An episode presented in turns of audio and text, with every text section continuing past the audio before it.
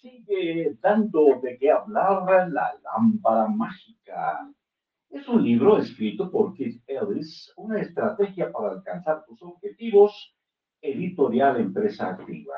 Y aquí, en Libros para Oír y Vivir, Marcos Alfredo Coronado les invita a compartir este texto y continuamos en la página 190.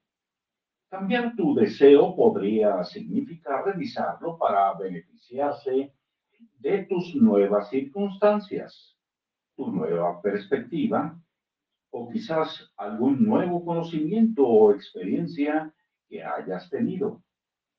O puede que signifique cambiar y abordar un deseo completamente diferente. Esto puede ser eh, positivo si lo cambias por un deseo mejor puede ser negativo si lo utilizas como pretexto para abandonar.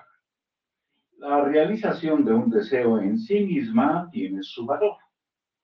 Uno de los hábitos más útiles que podrás jamás, jamás desarrollar consiste en acabar lo que empiezas. Sin embargo, a veces tu objetivo se queda pequeño antes de realizarlo. La parte más sensible es decidir cuándo cambiar de caballos en la mitad del río y cuándo no.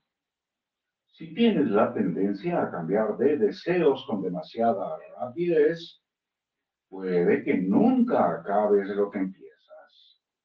Y ya puestos, tal vez nunca acabes nada.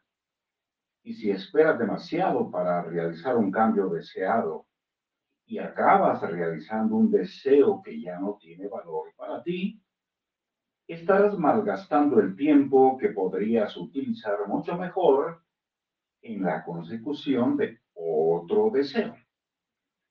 Un aspecto crucial de la gestión de tu progreso consiste en lidiar con los cambios y los desafíos que plantea tu progreso. Por ejemplo, Imagina que tu deseo consiste en alcanzar la independencia financiera. A medida que progresas en tu deseo, ganas más dinero. A medida que ganas más dinero, el mundo comienza a tratarte de manera diferente. Incluso tus amigos no te miran de la misma manera. Quizá tú has cambiado o quizá otros cambian en función de ti. Cualesquiera que sean las razones de estos cambios, si los percibes como desagradables, puede que comiences a sabotear tu propio progreso, a menos que estés preparado para ajustarte a los cambios generados por tu éxito. Otro de los problemas que puede surgir cuando comienzas a acumular riquezas es que te das cuenta de que necesitas más que dinero para llegar a donde quieres. Tal vez necesites eh, no mayor sentido del logro, de la realización o del amor, cosas que no puede comprar el dinero. Tu deseo original ya no es suficiente para ti, de modo que tienes que modificarlo. Otra variación sobre este mismo deseo es que a medida que avanzas, comienzas a darte cuenta de que puedes ganar mucho más dinero de lo que jamás imaginaste. Las personas adineradas dicen que lo más difícil es ganar el primer millón de dólares.